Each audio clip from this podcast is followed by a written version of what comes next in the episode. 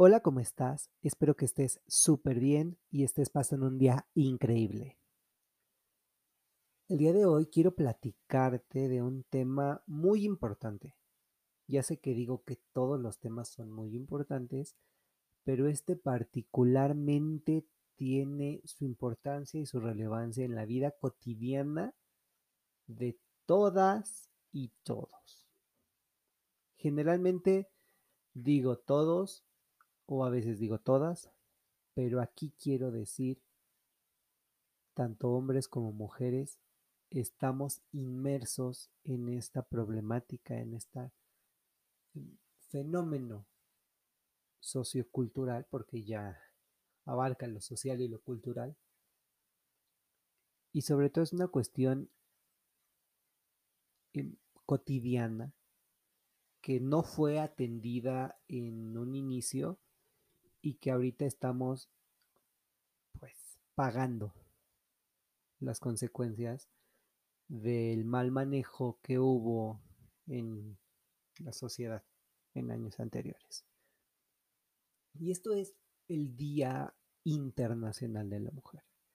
Estamos en marzo, mes de la mujer, que de hecho todo el año tiene que ser de la mujer y también todo el año tiene que ser del hombre, pero justamente marzo posee un día para conmemorar y hacer un poquito de memoria en lo que sucedió, principalmente en Nueva York, que ya sabemos que estaba la fábrica de textiles y que había una desigualdad laboral, que claro, casi no sucede. Em, y bueno, las mujeres ganaban menos y las jornadas laborales eran mayores. Y bueno, lo que desencadenó todo esto es que días antes en Dinamarca estaban haciendo una marcha por el voto femenino y Nueva York pues medio empezaba a alzar la mirada y, empezaba a poner los ojos en todos estos movimientos de Europa, pero aún no se atrevían tanto. Lo que sucede aquí es que en esta fábrica de textiles en Nueva York encerraron a las mujeres porque se supone había robos. Y decimos se supone porque pues a nadie le constaba que iba a haber robos. Y entonces dijeron, pues que se queden todas las mujeres a cuidar la fábrica mientras los hombres nos vamos muy conchas a dormir. Aquí lo que sucede es que hubo un incendio, dicen que fue provocado y otros dicen que fue un incendio accidental. Vamos a dejarlo simplemente en un edificio, mujeres dentro, encerradas con llave y pasa un incendio. Muchas mujeres murieron y entonces sale todo esto. ¿Qué pasa con estas mujeres que salen a la calle y que empiezan a hacer em, movilizaciones y que empiezan a decir, bueno, pues la mujer vale igual y no tienen por qué tratarnos de esta manera, necesitamos salarios eh, iguales, queremos igualdad, queremos igualdad, queremos igualdad. Al paso del tiempo, esta igualdad se transforma en equidad, porque ya lo que se pide es equidad y bueno, te piden paridad. Para algunas cosas se pide igualdad, para otras equidad y para otras paridad. Pero eso es algo que vamos a tocar en otro momento. Regresando al no se felicita, sino se conmemora, hay opiniones divididas. Hay gente que dice, no, no, no, o sea, no las felicites porque no es un día de, ay, hay que celebrar. Y hay otros que dicen, hay que felicitarlas porque diario hacen una lucha. Aquí yo voy a poner un ejemplo sobre la mesa y cada uno tomará su propia decisión. Aquí en México, el 2 de octubre, en la matanza de Tlatelolco, pues ocurre, ¿no? Una tragedia, estudiantes salen, eh, la Plaza de las Tres Culturas, el gobierno manda a los militares a que los maten para eh, desaparecer los disturbios. Obviamente hubo sobrevivientes y te dicen, ¿a poco felicitas a los sobrevivientes de la matanza de Tlatelolco el 2 de octubre?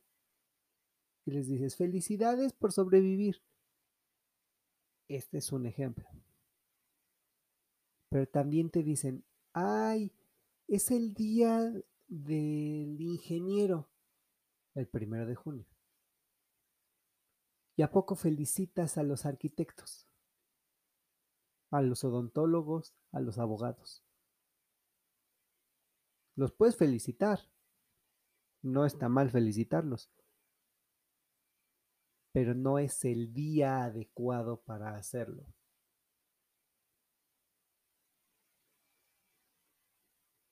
Estamos ante una problemática social enorme,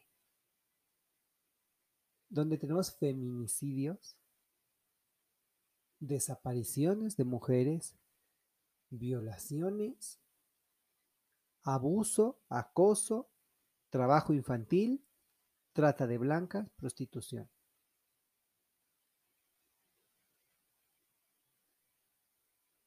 ¿Y qué pasa? Porque todo el mundo decimos, sí, sí, sí, o sea, eso ya sabemos, ya sabemos qué pasa, tenemos presente que es algo que sucede, pero obviamente lo estamos viendo desde un cristalito y decimos, allá afuera pasa, pero aquí no. Realmente no sabemos. Y esto es muy delicado de tocar porque yo convivo, por ejemplo, con muchas mujeres y realmente yo no sé el sentir que tengan respecto a una situación. Sí puedo ver que se ven em, alteradas, preocupadas, y claro, a mí también me preocupa, porque como hombre te angustias porque tienes hermanas, tienes mamá, tienes abuela, tienes tía, tienes amigas, y claro que no deseas que se sientan así, ni tampoco quieres ver que estén en una situación similar. Pero ¿qué es lo que tenemos que hacer como personas? Porque bueno, mucho se critica al hombre de toda esta situación, pero también hay cosas que podemos hacer como hombres y como mujeres simplemente como habitantes de la sociedad. Tenemos que el Fondo Monetario o el Foro Económico Mundial nos marca un, em, un lapso de aproximadamente 140 años para que se logre una equidad entre los géneros para lograr igualdad de género y aproximadamente de 180 a 250 años. O sea, fíjense cuánto. No es cualquier cosa, no es que te digan, faltan tres meses. Estamos hablando de casi 300 años, a 250, 180, para cerrar y acabar con esta brecha salarial. Esto significa algo muy alarmante, que las mujeres tendrían que trabajar aproximadamente 14 días para que su sueldo sea competitivo a un día de un hombre. O sea, ¿dónde están las cuentas? ¿Dónde está el, ciclo de decir las cosas van bien, van por buen camino. Hay mujeres trabajando en las oficinas, sí, y dices, ganan igual, sí, pero la brecha salarial va muchísimo, muchísimo más allá. Puedes decir, estoy ganando lo mismo que mi compañero, pero mi compañero puede llegar dos horas después mi compañero puede salir, mi compañero puede tomarse a lo mejor 30 minutos más a la hora de la comida y yo no. Si estamos ganando lo mismo, pero mi jornada laboral es muchísimo más grande o con una carga mayor de trabajo. Esto depende del puesto, depende de la dependencia, ahora sí, se escucha eh, rebuscado, pero involucra mucho dónde trabajes, el puesto que tengas y las actividades que desarrolles.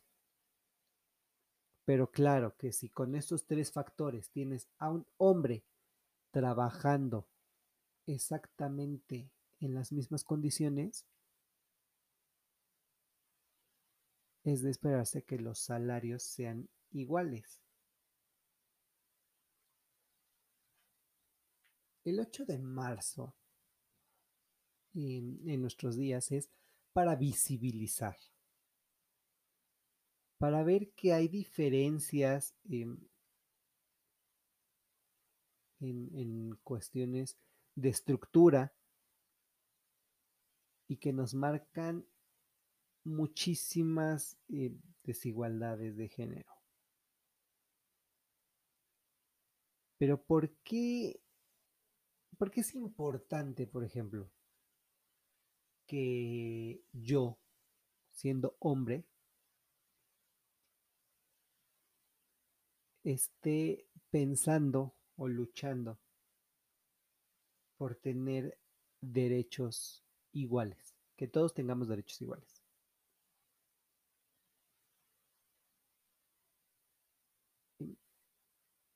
Aquí tenemos que hablar y, quiero subrayar un poquito esto, que cuando no tienes los mismos derechos que una persona, o sea, yo, Diego, no tengo los mismos derechos que alguien más, ese alguien más no tiene un derecho, sino un privilegio. Y aquí tenemos un ejemplo de los privilegios del blanco, los privilegios de la clase social alta, que son derechos, pero como no los tienen los demás, se convierte en un privilegio. Y ya sabemos que dice que todas las personas tienen derecho a que se establezca un orden social e internacional en que los derechos y libertades proclamados en la declaración se hagan plenamente efectivos. Estamos hablando de una declaración de em, la Organización eh, de Naciones Unidas y bueno, son documentos em, importantes. Aquí hay em, cosas importantes que destacar, más que otras, porque tenemos estos derechos y estos privilegios y las mujeres se encuentran dentro de los grupos más vulnerables. Aunque hay grupos vulnerables por cuestiones de género, eh, etnicidad, orientación sexual, discapacidades, y a veces, y esto es haciendo un poquito de sarcasmo, el gobierno los invisibiliza. O sea, no existen, no te veo, y qué hemos visto ahora, que ponen una valla metálica alrededor del palacio para que pues no pase lo mismo que en años pasados. Y aquí hay un enojo reprimido por parte de las mujeres que es comprensible, pero también nos pone un poquito en perspectiva a que el gobierno está em, mostrando 0% de empatía y pues simplemente no se está escuchando a la mujer en su causa. Ahora, estamos pensando, ¿no? En que hoy día están atentando contra los derechos de un grupo, pero es un grupo al que yo no pertenezco. En este caso, mujeres. Pero ¿qué me asegura, si hoy lo vivo, qué me asegura que mañana no van a atentar contra un grupo en el que sí pertenezca? Si luchamos por eh, los derechos de las personas que se encuentran dentro de estos grupos vulnerables, también podemos asegurar que nadie más vuelva a perder estos derechos. Porque te dicen, los derechos los tienes. Y, en, en cuestiones legales te dicen, todo ser humano nace con derechos. Pero yo en la escuela de derecho aprendí que estos derechos tú los tienes en una bolsa. Y esta bolsa tiene una pequeña rasgadura, lo que significa que en el paso del tiempo pues se van saliendo de la bolsa y por lo tanto los vas perdiendo. Y los pierdes por ser discapacitado. Los pierdes por ser homosexual. Los pierdes por no tener la misma eh, situación económica. Los vas perdiendo porque ahora ya perteneces a otro sector. Es absurdo, pero sucede. Entonces, si yo tengo una bolsa con monedas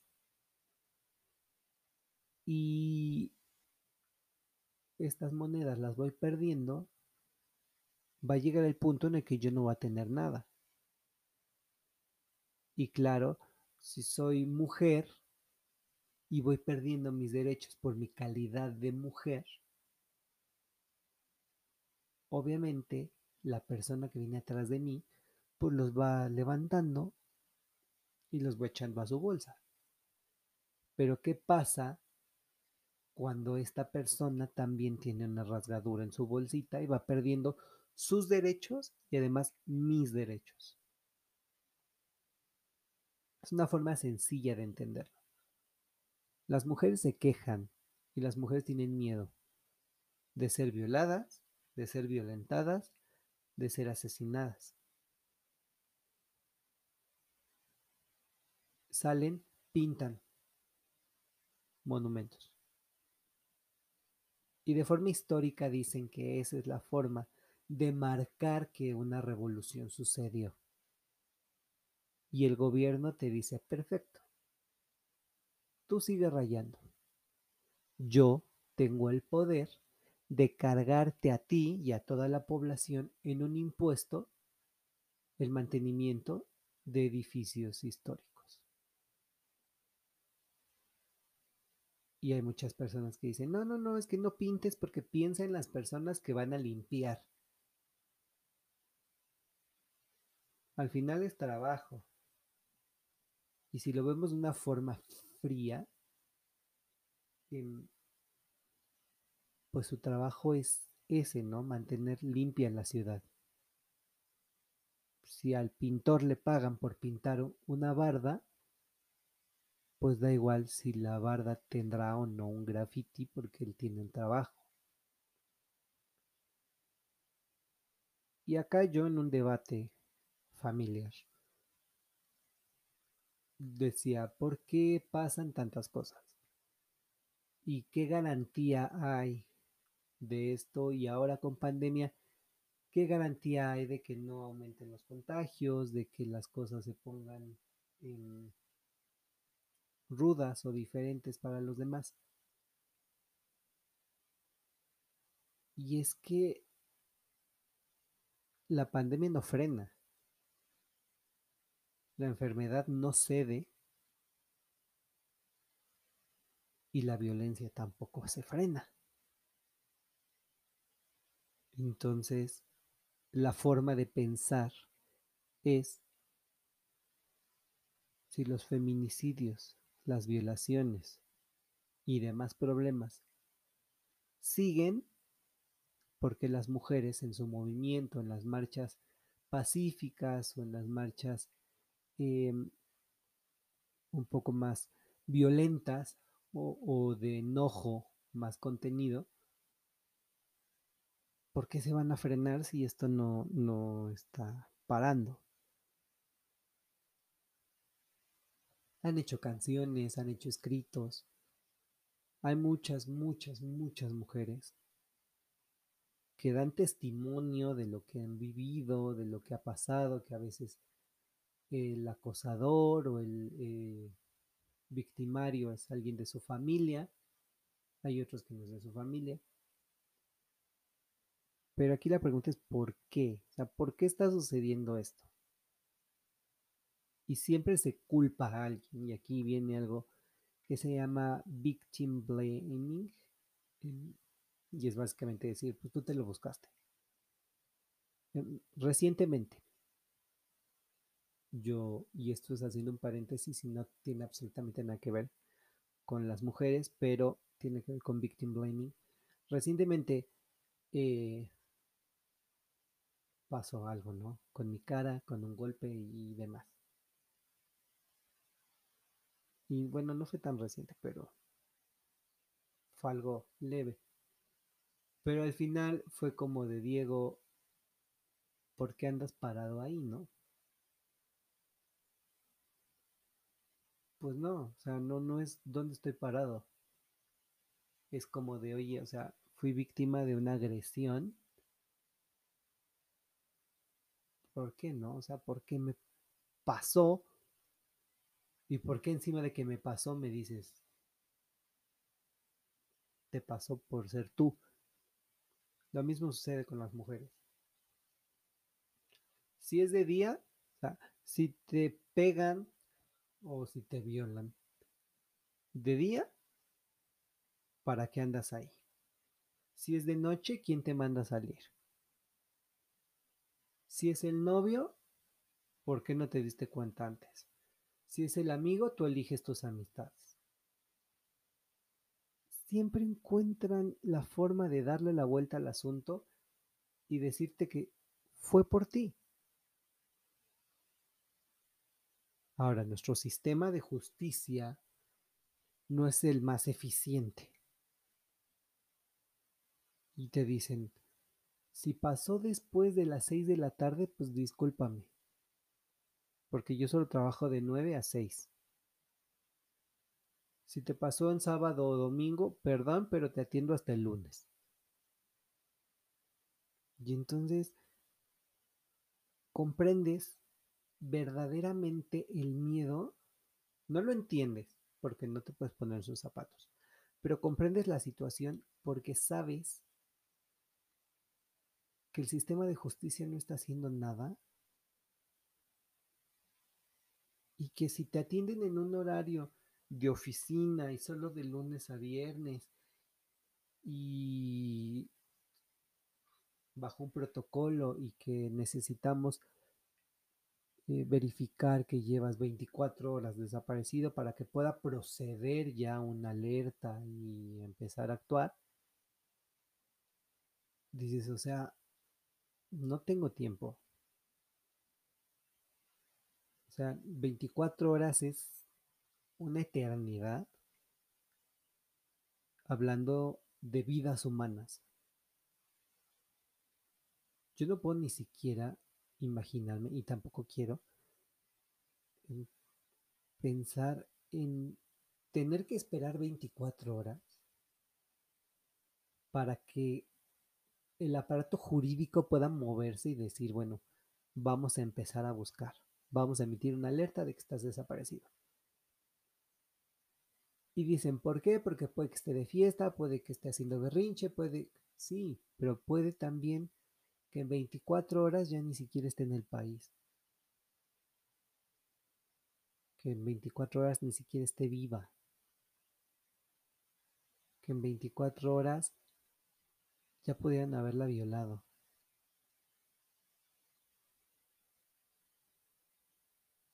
Y es absurdo, muy absurdo. porque en estas cuestiones debes de actuar al momento. Y hablando de, de esto que, que se llama como figura jurídica, feminicidio,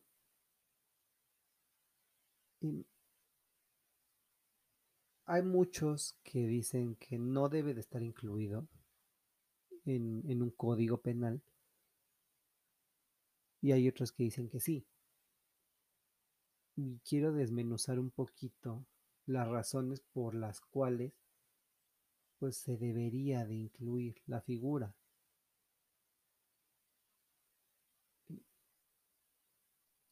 Hay estadísticas que dicen 10.3 mujeres mueren, bueno, son asesinadas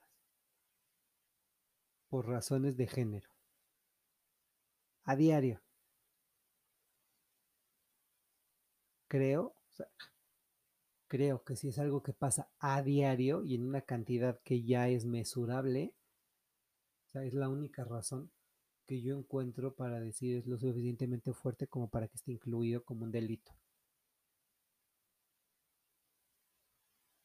Y es tonta la razón de decir, por ser mujer, te matara. Así como es absurdo decir, por ser homosexual, te mataron. pero aquí las mujeres presentan un cúmulo más grande de razones por las cuales salen a exigir justicia y que tienen dos días en este mes de marzo para ejercer toda la fuerza y que sea visibilizada, porque ahorita todos los medios electrónicos y todos los noticieros y demás tienen los ojos puestos en el movimiento.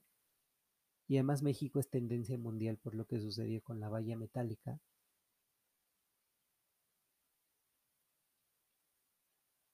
Y entonces dicen, el 9, el 9 de marzo, el 9, ninguna se mueve.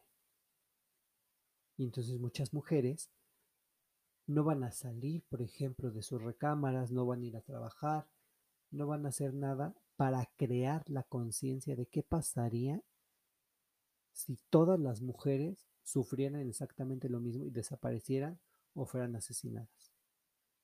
El año pasado que yo estaba en mi oficina,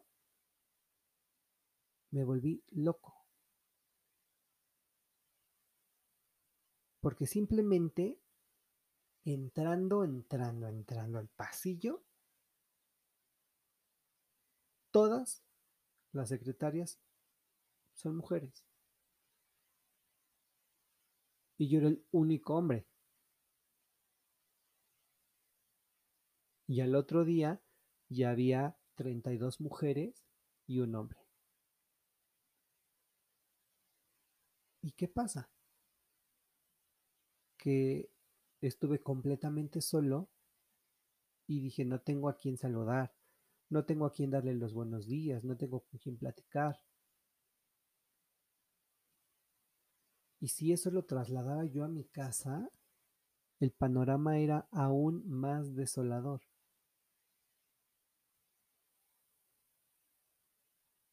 Por favor, no nos hagamos ciegos ante esta situación porque eh, es algo que pasa y es algo que sabemos que está sucediendo y que nos está provocando un problema y un fenómeno sociológico muchísimo más grande cada día. Yo quiero invitarte a analizar, a que veas, a que pongas los ojos en todas estas cuestiones y sepas que hay forma de frenarlo. Muchas mujeres dicen, no, no, no, no, no, el hombre no tiene por qué meterse en esto. Pero sí, el hombre sí tiene por qué meterse en esto, porque hay muchos hombres afuera y dicen somos más los buenos. Hay muchos hombres todavía que están interesados en que los derechos de todos y todas se hagan valer. Los hombres podemos hacer muchas cosas desde nuestra trinchera. Y las mujeres lo están haciendo perfectamente. Están gritando, están alzando la voz. Los hombres también podemos hacer algo desde nuestra trinchera y obviamente cambiar todo esto. Es un fenómeno sociológico que va creciendo y que todos los días nos da una noticia nueva y desafortunadamente no es positiva. Tanto hombres como mujeres debemos tomar acción para mover al sistema de justicia, a mover al gobierno, a impulsar a toda la sociedad a que quieran crear y creer en el cambio y se sumen a una lucha que estoy convencidísimo de que va a traer muchísimos beneficios. Va a brindar mayor seguridad y tranquilidad, por supuesto, a las mujeres y vamos a ir disminuyendo la brecha salarial, vamos a disminuir la desigualdad de género y sobre todo vamos a dejar de ver paulatinamente que hay marchas para pedir justicia y exigir la atención. A mí en lo personal no me molestan las marchas. Me molesta que se tengan que hacer las marchas porque el fondo de todo esto sigue vigente. Me enoja, me hace sentir triste que las mujeres tengan que salir a hacer una marcha solo porque la situación no está siendo escuchada. Entonces yo te invito a que te sumes, a que seas consciente, a que analices lo que está pasando y entonces decidas hacer, aprender y desaprender.